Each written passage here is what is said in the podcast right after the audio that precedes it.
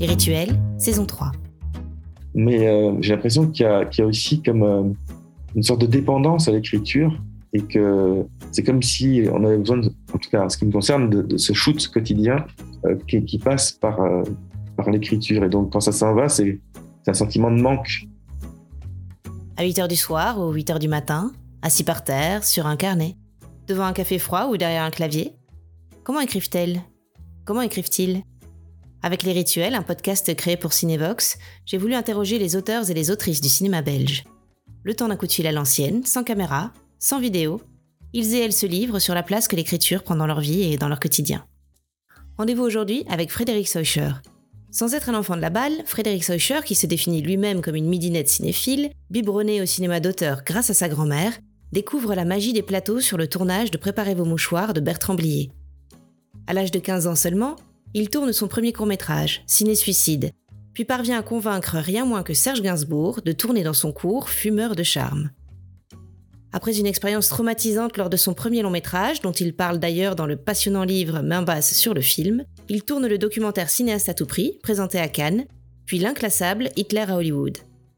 Professeur à la Sorbonne, il a publié de nombreux livres et sortira en mai prochain son nouveau film Le cours de la vie, avec Agnès Jaoui et Jonathan Zakaï. Il nous parle aujourd'hui de son rapport à l'écriture. Bonjour Frédéric. Bonjour Aurore. Alors j'ai une première question pour vous. Est-ce que vous écrivez en ce moment? Oui, en fait, j'ai jamais cessé d'écrire depuis que je suis tout petit déjà, même avant de commencer à faire mes films. Et quel type d'écriture vous avez en cours? Alors là, je suis sur euh, un nouveau scénario, mais euh, avec la L'originalité, c'est que je voudrais que ce soit un roman aussi, donc euh, une écriture plus littéraire et une écriture plus cinématographique. Cette double démarche, ça pose d'autres questions. On peut beaucoup plus être dans l'intimité des personnages quand on est dans une approche euh, littéraire. Il faut beaucoup plus penser en images et en dialogue quand on est dans l'approche scénaristique euh, classique. j'aime bien cette double approche. Est-ce que vous travaillez souvent sur plusieurs projets de, front et quand vous avez lancé un projet, quand est-ce que vous êtes, vous, sentez prêt à en lancer un nouveau? La difficulté quand on est cinéaste, je pense que c'est pour tous les cinéastes, c'est euh, le temps qu'on met pour faire un film. Et le temps, il est à la fois, il dépend à la fois de chacun d'entre nous, puisque parfois il y a un temps de décantation. On peut ne pas tout de suite trouver la bonne forme pour le film et d'abord pour le scénario. Et puis il y a le temps de la production. C'est difficile parfois de, de rester très très longtemps sans, sans, tourner. Je pense que ce qui définit un cinéaste, tous les cinéastes du monde entier, c'est euh, bah, qu'ils aiment faire des films. Et donc quand on reste à l'étape du scénario sans pouvoir le réaliser, évidemment, ça pose question. D'où plusieurs projets parfois qui s'additionnent parce qu'on ne peut pas rester uniquement dans l'attente d'un projet qui ne se fait pas, qui fait que parfois on est sur plusieurs projets à, cause de que le, premier projet sur lequel on a commencé à travailler n'a pas réussi encore à être produit. Et comment vous gérez euh, à la fois logistiquement et émotionnellement le fait de travailler sur plusieurs histoires en même temps? En fait, on travaille pas sur plusieurs. Enfin, moi, en tout cas, je travaille pas sur plusieurs histoires en même temps. Je travaille sur une seule histoire, mais parfois je, la laisse reposer, soit parce que j'arrive pas à trouver le, bon cheminement, soit euh, j'arrive pas à trouver la production. Et donc, je me mets à travailler sur un nouveau projet. Il y a des allers-retours comme ça, mais qui sont jamais de simultanéité dans l'écriture. C'est toujours un seul projet à la fois. Mais parfois, puisqu'un projet n'arrive pas à trouver sa destination c'est-à-dire d'être produit, eh bien, il y a un deuxième projet qui naît et, parfois on revient en premier. Donc voilà, donc j'ai connu déjà des allers-retours comme cela. Alors on va faire un aller-retour, nous aussi justement, on va revenir un petit peu en arrière. Est-ce que vous vous souvenez de la première fois où vous avez écrit? Alors, je me souviens très bien, la première fois où j'ai écrit une fiction, je savais à peine écrire, je devais avoir 7 ou 8 ans. C'était à l'école primaire. Il y avait un concours qui avait été organisé. Et donc, j'avais gagné le concours, j'avais écrit une rédaction. Je savais à peine écrire une chasse au trésor il y avait toujours ce besoin de la fiction. Et d'ailleurs, je pense qu'on a tous besoin de fiction, comme lecteur, comme spectateur. Je pense que c'est un propre de l'humanité, en fait, d'avoir ce besoin de se raconter des histoires, euh, parce qu'en se racontant des histoires, on, apporte un sens à sa vie. On est en quête de recherche sur le sens euh, de la société dans laquelle on vit. Tout ça n'est pas construit, comme je le dis là, évidemment, quand on est enfant, mais je pense que tous les enfants du monde aiment qu'on leur raconte des histoires. Et donc, je pense qu'il y a cette envie d'inventer des histoires qui en fait nous expliquent le réel, le monde dans lequel on vit et qu'on a besoin de la fiction pour comprendre. Alors comment est-ce que cette envie et ce besoin de fiction s'est transformé en désir de cinéma? J'ai eu la chance d'avoir une grand-mère qui était cinéphile, en tout cas qui allait toutes les semaines au cinéma. Et donc, euh, au milieu des années 1970, à Bruxelles, il y avait encore des salles qui projetaient des films anciens. Et donc, je suis devenu presque cinéphile sans le savoir, puisque tous les mercredis, j'allais avec elle voir une double programmation. Par exemple, j'ai vu les grands classiques américains, des grands classiques français. J'étais fasciné par ce monde du cinéma et, avec mon regard d'enfant, comme si la vraie vie, elle était là sur l'écran. On parle beaucoup aujourd'hui de, références culturelles qui, sans même qu'on le veuille, parfois impliquent certains types de comportements. Eh ben, J'étais par exemple complètement comme une midinette euh, avec le rêve d'une grande histoire d'amour comme je la voyais dans les films dès l'âge de 8 ou 9 ans. Tout de suite, j'ai eu envie à ce moment-là, de plus tard, de, de, faire la même chose, c'est-à-dire petit à petit, euh, j'ai eu envie de faire des films parce que je voyais beaucoup de films et j'étais fasciné par le monde du cinéma. Après, euh, j'ai euh, eu la chance d'être figurant sur un long métrage qu'a fait Bertrand Blier en Belgique, qui s'appelle Préparez vos mouchoirs, dans lequel le rôle principal était pour Riton Lindman. Et il y avait aussi plein de figurants qui avaient été recrutés. Et j'ai eu euh, comme ça euh, presque dix jours de figuration. J'ai pu observer ce qui se passait sur un plateau de cinéma. J'avais 11 ou 12 ans. Et euh, je trouvais ça fascinant que Bertrand Blier restait assis derrière la caméra et que tout le monde semblait être autour de lui pour savoir ce qu'il voulait pour son film. Je trouvais fascinant le monde des acteurs aussi parce que c'était un film avec un casting étonnant. Il y avait Patrick Devers, Gérard Depardieu, Carole Laure. Et donc, à partir de là, vraiment, j'ai eu la conscience que c'est ce que je voulais faire. Je voulais faire comme le monsieur là, assis sur sa chaise derrière la caméra. Et ce monsieur, c'était Bertrand Blier. À la fois, j'étais déjà un spectateur de cinéma euh, compulsif, puisque je voyais beaucoup, beaucoup de films au cinéma. Et en même temps, euh, à ce moment-là, consciemment, j'ai voulu euh, commencer à réaliser des films. Et donc, j'en ai fait un premier film à l'âge de 14 ans, en Super 8 amateur, évidemment, voilà, c'est, ça a commencé très tôt, donc cette envie d'écrire et de faire des films amateurs au départ, sans, sans aucune prétention, mais, mais, très vite cette envie, cette envie est née en tout cas. Et comment est-ce que vous avez mis en œuvre professionnellement cette envie? Comment est-ce que ce, ce, rêve est devenu une carrière? C'est grâce aux rencontres. Je crois beaucoup à, à cette phrase du cinéaste André Delvaux qui disait le cinéma, c'est l'art des rencontres. C'est la chance de rencontrer des personnes aussi qui, qui, peuvent devenir importantes. Et par exemple, la première rencontre, c'était un festival qui n'existe plus, qui s'appelait Caméra aux jeunes et qui était initié par Robert Malangro, euh, qui pendant tout un temps aussi a été rédacteur en chef d'une revue qui s'appelait Pour le cinéma belge et qui a consacré toute sa vie d'ailleurs à défendre le cinéma de notre, notre communauté, le cinéma belge francophone. Et dans ce, dans ce festival, j'ai eu le premier prix pour un court métrage. J'avais 15 ans. Euh, ce court métrage s'appelait LZT2, c'était un film en Super 8. Et donc, grâce à ce prix, j'ai pu avoir euh, pour la première fois l'année suivante un petit financement du CBA, qui existe toujours aujourd'hui, qui est le Centre euh, bruxellois de l'audiovisuel, et, qui a accepté de financer pour partie un projet. Donc, tout à coup, à 16 ans, je me suis retrouvé avec une équipe de professionnels, puisque grâce à l'aide du CBA, euh, j'ai trouvé un producteur. Euh, et donc, ce film s'est fait dans des conditions semi-professionnelles, on va dire. En tout cas, j'étais le plus amateur de l'équipe et, et toute l'équipe avait au moins 10 ans de plus que moi. C'est comme ça que petit à petit, les choses se sont mises en place.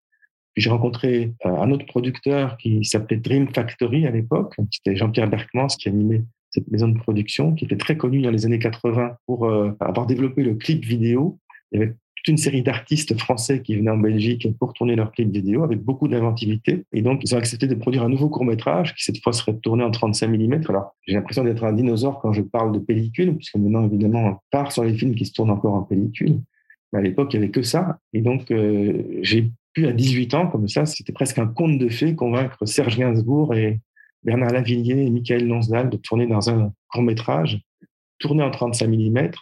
Et pour la première fois, j'ai eu aussi l'aide de la commission du film, telle qu'elle existe toujours aujourd'hui en Fédération Wallonie-Bruxelles. C'est pas tous les jours que quelqu'un de 18 ans a une aide d'une commission du film, que ce soit en Belgique ou ailleurs. Mais voilà, j'ai eu cette chance. Et puis la chance que les personnes que j'admirais, comme Serge Gainsbourg, euh, soient prêts à, tourner dans un court métrage. Donc voilà, de fil en aiguille, comme ça, les choses se sont construites. Et donc, euh, j'ai vécu pendant quelques années comme dans un rêve. Je me rendais même pas compte à quel point euh, c'était une chance qui m'arrivait. Après, j'ai connu d'autres affres ou, d'autres combats pour continuer à faire des films. Ça s'est passé moins facilement parce que là, c'était pendant quelques années comme ça, entre 15 et, 20 ans. C'est comme si tout, euh, tout ce que je voulais réaliser se produisait. C'était assez magique. Après, c'est devenu plus difficile. Je voudrais revenir à, votre pratique aujourd'hui de l'écriture. Vous avez dit que vous écriviez tout le temps, mais quel rythme ça a? Est-ce que vous écrivez souvent? Est-ce que vous avez des moments de préférence dans la journée? Est-ce que vous avez une organisation ou une discipline à ce sujet? Est-ce que vous pouvez me parler un petit peu de ça? Oui, je ne l'ai pas eu toujours, mais là, j'ai une discipline, c'est que je ne veux pas passer une journée sans écrire. Et donc, en général, je me lève tôt pour euh, être euh, sans les coups de téléphone et sans la vie au quotidien qui reprend le dessus, qu'on a comme obligation professionnelle. Je me garde en général une heure et demie, deux heures. Et donc, euh, je sais que la journée peut commencer une fois que j'ai fait, entre guillemets, mon devoir, le devoir que je m'impose à moi-même. Parfois, on peut rester une heure et demie en ayant très peu travaillé, mais, mais c'est important de, de, garder ce rythme, avoir un moment pour écrire. Ça, c'est votre rendez-vous quotidien. Et quand vous êtes en pleine phase d'écriture, par exemple, vous devez rendre une version dialoguée d'un scénario, quelque chose comme ça. Comment est-ce que là, dans ces moments-là, vous vous organisez? Est-ce que ça prend plus de place dans votre quotidien? Est-ce que ça prend une autre forme? Alors, il y a différents types d'écriture. D'abord, il, y, a, des exceptions, évidemment. Par exemple, quand on est en tournage, on n'écrit pas, évidemment. Mais euh, il y a différentes formes d'écriture. Euh, si on reste dans le cinéma, le, le, film que je viens de réaliser, par exemple, euh, qui s'appelle Le cours de la vie, n'est pas du tout écrit par moi. C'est un scénariste qui s'appelle Alain Lérac et qui a complètement signé le scénario du film. Je ne peux pas dire que je travaille tous les jours à l'écriture de ce scénario, puisque c'est lui qui l'a écrit. Mais par contre, on était en, constant échange. Et d'abord, c'est moi qui ai eu l'idée du film, c'est moi qui suis venu le trouver en lui demandant s'il serait prêt à écrire sur ce sujet. Et puis après, euh, il a accepté qu'on communique en permanence, mais, j'ai respecté totalement que ce soit lui le scénariste. et il faut davantage, je pense, mettre en avant l'importance des scénaristes. Et quand on voit les, génériques d'un film, parfois on parle uniquement du réalisateur ou de la réalisatrice. Et c'est important aussi d'avoir conscience que le travail du scénario n'est pas toujours uniquement fait par le ou la cinéaste, mais qu'il y a aussi un ou plusieurs scénaristes et, et, dont il faut parler parce qu'ils ont un rôle très important dans la réussite artistique d'un film. Mais la plupart du temps, en fait, je travaille en tant que co-scénariste pour un film que je souhaite réaliser. Et puis, il y a des, projets où j'ai écrit tout tout seul. J'étais donc scénariste et réalisateur. Donc, j'ai connu les trois cas de figure dans le domaine de l'écriture filmique. Après, j'ai aussi d'autres formes d'écriture puisque j'ai écrit des livres aussi et que je pourrais continuer maintenant une approche plus littéraire aussi. Euh, je dois avoir l'honnêteté de le reconnaître pour avoir euh, plus de liberté, euh, ne pas être sous la pression de savoir si un film se fait ou pas. Faire un livre, ben, on peut le faire tout seul, même sans avoir d'éditeur. Le texte existe, tandis que si on fait un scénario et qu'on ne trouve pas de production, un scénario qui n'est pas réalisé, ça reste quelque chose d'inabouti, puisqu'il y a aussi une écriture qui passe par la mise en scène. Et donc voilà, c'est une grande différence c'est que le scénario est une étape très importante, indispensable, mais qui n'est pas l'aboutissement du projet. On a parlé de votre séance quotidienne d'écriture. Comment est-ce que vous vous installez pour écrire? Est-ce que vous pouvez me parler un petit peu de l'endroit où vous aimez vous asseoir ou vous poser pour écrire? N'importe où. Euh, en général, puisque c'est tôt le matin, eh ben, c'est tout simplement dans mon salon avec mon ordinateur portable, euh, sur une table, sur mes genoux, assis sur le canapé. Mais euh, si jamais, pour une raison ou une autre, euh, j'ai pas pu travailler le matin, je vais m'installer dans un café. Ou, si jamais je voyage, je peux écrire dans le train. Rien ne m'empêche d'écrire. Il faut, il faut qu'il y ait, si c'est possible, 7 heures ou ces 2 heures dans la bulle d'écriture. Rien ne me contrarie du moment que je peux être face à mon ordinateur et écrire. Et quels sont vos outils à l'ordinateur donc? Mais est-ce que vous avez aussi euh, des carnets par exemple, ou alors un tableau peut-être? Enfin voilà, est-ce que vous avez d'autres outils que l'ordinateur pour votre écriture?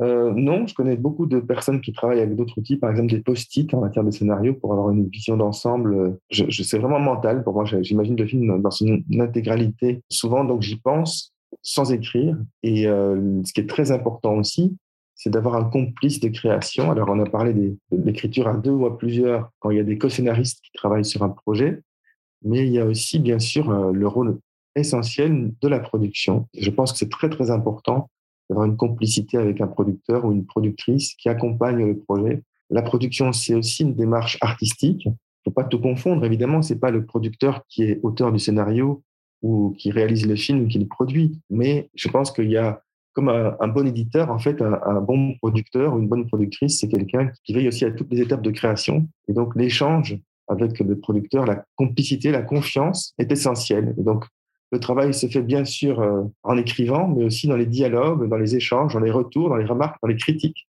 Je pense que c'est très important de pouvoir recevoir des critiques, surtout si elles sont constructives. Évidemment, si une, une critique qui consiste à dire tout est mauvais, c'est tout est acheté à la poubelle, ça sert pas à grand chose.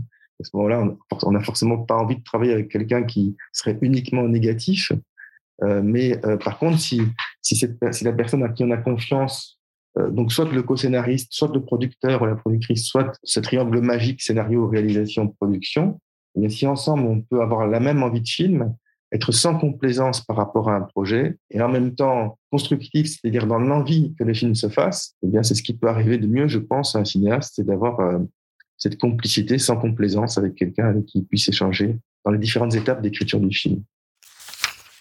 Avant cette complicité et ce compagnonnage, comment se fait euh, l'étincelle? Comment commence l'écriture? Est-ce que c'est avec un personnage, une scène ou une interrogation, une situation? Comment est-ce que vos projets, quelle est la petite graine qui fait qu'ils émergent? Alors, jusqu'à présent, je ne sais pas si c'est un défaut ou une qualité ou ni l'un ni l'autre, mais j'étais tellement obsédé par le cinéma que tous mes films avaient un rapport au cinéma, y compris un documentaire, par exemple, que j'avais fait Là aussi, il y a une écriture préalable. Même dans un documentaire, il y a un scénario. Le film que je viens de réaliser parle d'un professeur de scénario qui est joué par Agnès Jaoui, qui va essayer de montrer comment le scénario et la vie se rejoignent et donc à quel point il y a des vases communicants entre les deux. Euh, J'avais fait un précédent film qui s'appelait Hitler à Hollywood, un mélange des genres entre thriller, comédie, faux documentaire et qui posait la question de la domination américaine à travers le cinéma. Donc, euh, comment on peut avoir l'imaginaire forgé par les films américains. Et donc, euh, chaque fois, c'était des films autour du cinéma. Et enfin, c'est peut-être la maturité, euh, mes nouveaux projets n'ont rien à voir avec le cinéma. Et donc là, l'étincelle qui les fait germer, c'est pour l'un d'eux une rencontre avec un scénariste avec qui j'ai envie de travailler et, en discutant, eh on, a retrouvé un univers commun qu'on avait envie de défendre. Pour l'autre, ça vient de, de l'environnement actuel que je trouve passionnant, ce qui est en train de se vivre autour de MeToo et de, l'énonciation du patriarcat et, des rapports qui existent entre femmes et hommes. Et donc, j'ai envie de travailler là-dessus pour interroger ça. Je pense que c'est très important d'en parler. Et aussi en tant qu'homme, c'est important que ce combat soit commun. Et donc, j'ai envie d'écrire une fiction là-dessus. Quand vous commencez un projet, est-ce que vous fixez un objectif euh, ou, un cap euh, Ça peut être peut-être, je ne sais pas, à travers un mantra, une phrase ou à travers euh, quelque chose que vous avez vraiment envie de transmettre au public? Est-ce qu'il y a une sorte de phare qui vous guide dans l'écriture? Non, enfin inconsciemment, sûrement inconsciemment. C'est Luc Javon, scénariste et aussi réalisateur, qui est propre à l'IAD de scénario, qui dit que souvent on découvre son film en cours de route. Plutôt les raisons pour lesquelles on va faire le film, excepté le projet dont je viens de vous parler, dès le départ, j'ai su que j'avais envie d'avoir presque un côté militant. Souvent, c'est en cours de route qu'on comprend pourquoi on veut euh, parler d'un projet, ou parfois c'est petit à petit qu'on découvre la forme que prendra l'écriture. Et c'est important aussi d'avoir ce travail de décantation, de pas toujours savoir dès le départ euh, les vraies raisons pour lesquelles on va faire un film. Mais par contre, c'est important aussi qu'il y ait une nécessité, parce que même quand tout se passe très bien, euh, faire un film, ça prend des années, et donc il y a un investissement, et, et donc je pense que c'est important de ne pas faire un film juste pour faire un film, mais parce qu'on a besoin de le faire, et essayer de transmettre ce besoin, si c'est réussi, en espérant que ça sera partagé, ce besoin, par les spectateurs. Et donc, il y aura une rencontre qui pourra se faire à travers euh, l'envie de faire un film, mais qui part d'une nécessité. Dans le même ordre d'idée, est-ce que vous connaissez la fin dès le début ou est-ce que c'est quelque chose qui s'écrit au fil du récit? Euh, Je connais la fin dès le début parce que je pense que c'est important que la, la, fin donne tout le sens à ce qui précède, mais ça peut évoluer en cours de route. C'est-à-dire que la fin qui est prévue dans une première version du scénario ne sera pas forcément la fin qui sera celle dans le film. Et quand je dis en cours de route, c'est à toutes les étapes. L'écriture du scénario, je le pense vraiment, je l'ai déjà dit, je le répète, c'est un, moment essentiel. Mais il y a aussi une écriture au tournage. Il y a aussi, bien sûr, une écriture au montage. Et y compris au montage, on, peut reconstruire la structure et, changer l'ordre des scènes et, et que la fin ne soit pas forcément celle qui était prévue au scénario. Et c'est pas du tout parce que le scénario n'était pas bien écrit, c'est parce que tout à coup, et c'est ça qui, je trouve euh, le plus fort dans l'écriture filmique, c'est qu'il y a un côté organique. C'est tous les éléments, une fois mis ensemble, qui font que ça va ou pas plus ou moins bien fonctionner.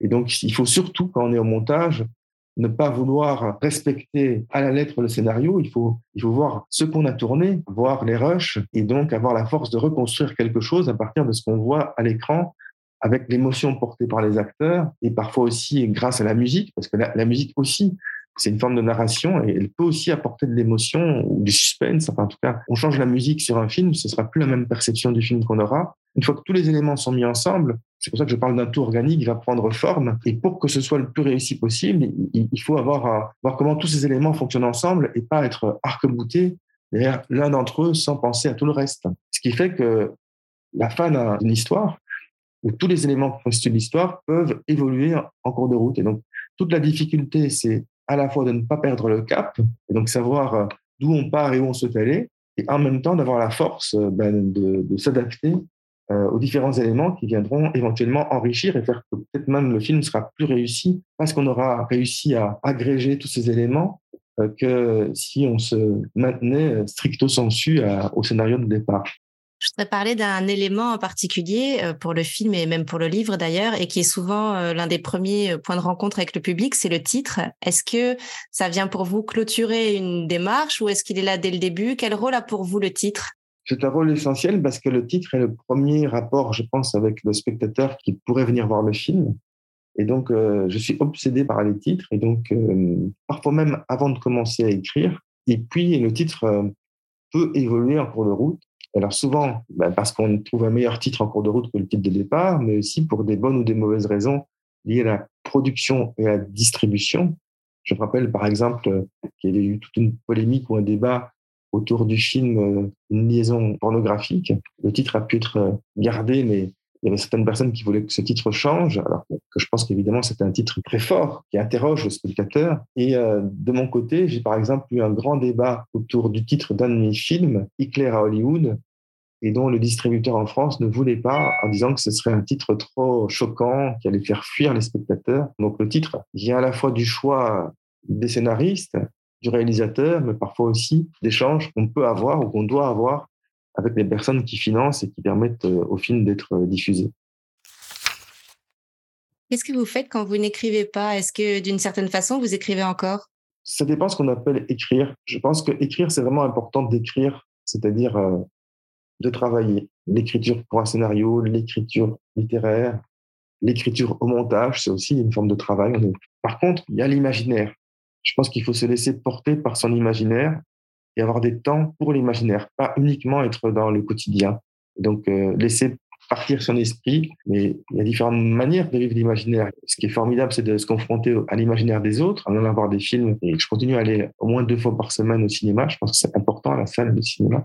C'est euh, en lisant des livres. Évidemment, on est confronté à l'imaginaire de, l'écrivain ou de l'écrivaine. Et puis parfois, tout simplement, en se forçant à, ne pas travailler et à, à laisser divaguer son esprit.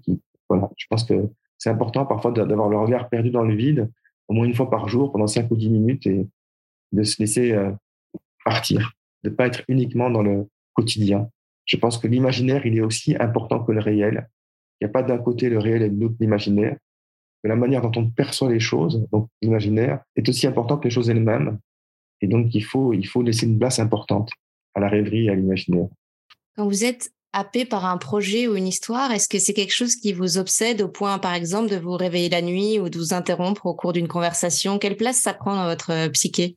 Ça prend beaucoup de place et la raison pour laquelle je souhaite travailler tous les jours à l'écriture, c'est parce qu'il y a souvent justement un travail de décantation qui se fait pendant la nuit et il n'est pas rare, ça arrive presque tous les jours, que je me réveille le matin en voulant tout de suite aller vers l'ordinateur pour euh, noter des idées, comme si le cerveau continuait à travailler. On se lève et tout à coup, il y a cette pulsion d'aller euh, poser, plus sur papier, mais poser en écrivant euh, sur les touches de, l'ordinateur, ben, ce qui s'est décanté pendant la nuit. Et pendant la journée aussi, souvent, euh, tout à coup, il y a une idée qui gère, mais d'ailleurs, ça doit être assez énervant pour mon entourage parce que parfois, les personnes qui sont proches de moi me demandent, mais t'es bien avec moi là, t'es où? Parce qu'effectivement, plusieurs fois, c'est très fréquent qu'il y ait des sortes de, d'appels comme ça, de, choses qui surgissent et qui ont un rapport avec, euh, avec l'écriture en cours. Est-ce que parfois vous avez peur d'écrire ou peur de ne plus pouvoir écrire? Oui, j'ai peur de ne plus pouvoir écrire. Ça m'est arrivé. Après mon premier long métrage euh, qui s'était mal passé, euh, j'ai eu pendant une année pratiquement une sorte de panne sèche. Donc c'est très, c'est très flippant en fait d'avoir l'impression de, on se demande quand on n'arrive plus à écrire, euh, est-ce que ça reviendra un jour? Et donc il y a un rapport euh, quasi. Euh, alors j'ai jamais pris de drogue, en tout cas de drogue dure, mais j'ai l'impression qu'il y, a aussi comme une sorte de dépendance à l'écriture et que c'est comme si on avait besoin, en tout cas en ce qui me concerne, de, ce shoot quotidien qui, passe par par l'écriture. Et donc quand ça s'en va, c'est un sentiment de manque. Et donc il y a la peur qu'un jour ça parte, mais je touche du bois, pour l'instant, c'est pas le cas. Et l'écriture permet une très grande liberté aussi par rapport à la production et à la réalisation. Donc, c'est aussi pour ça que c'est quelque chose qui est très important. C'est quand on a un projet de film, on ne peut jamais avoir la certitude qu'il va se faire, notamment pour des questions de financement, mais personne ne peut empêcher quiconque d'écrire. Et donc, ça, c'est formidable d'avoir cette potentielle liberté. J'ai une dernière question, Frédéric. Pourquoi écrivez-vous? Pour vivre. Pour moi, la, la vraie vie, elle est sur l'écran et par l'écriture. Je pense que c'est une forme de maladie, mais, mais euh, je souhaite rester malade. Merci beaucoup, Frédéric. Merci, au Merci mille fois à Frédéric Seucher de nous avoir livré ces rituels. Et merci à vous de les avoir écoutés. Si vous les avez aimés, n'hésitez pas à les commenter, les liker, les partager et leur mettre plein de belles étoiles. À bientôt pour un prochain épisode avec l'iconoclaste Stéphane Liberski.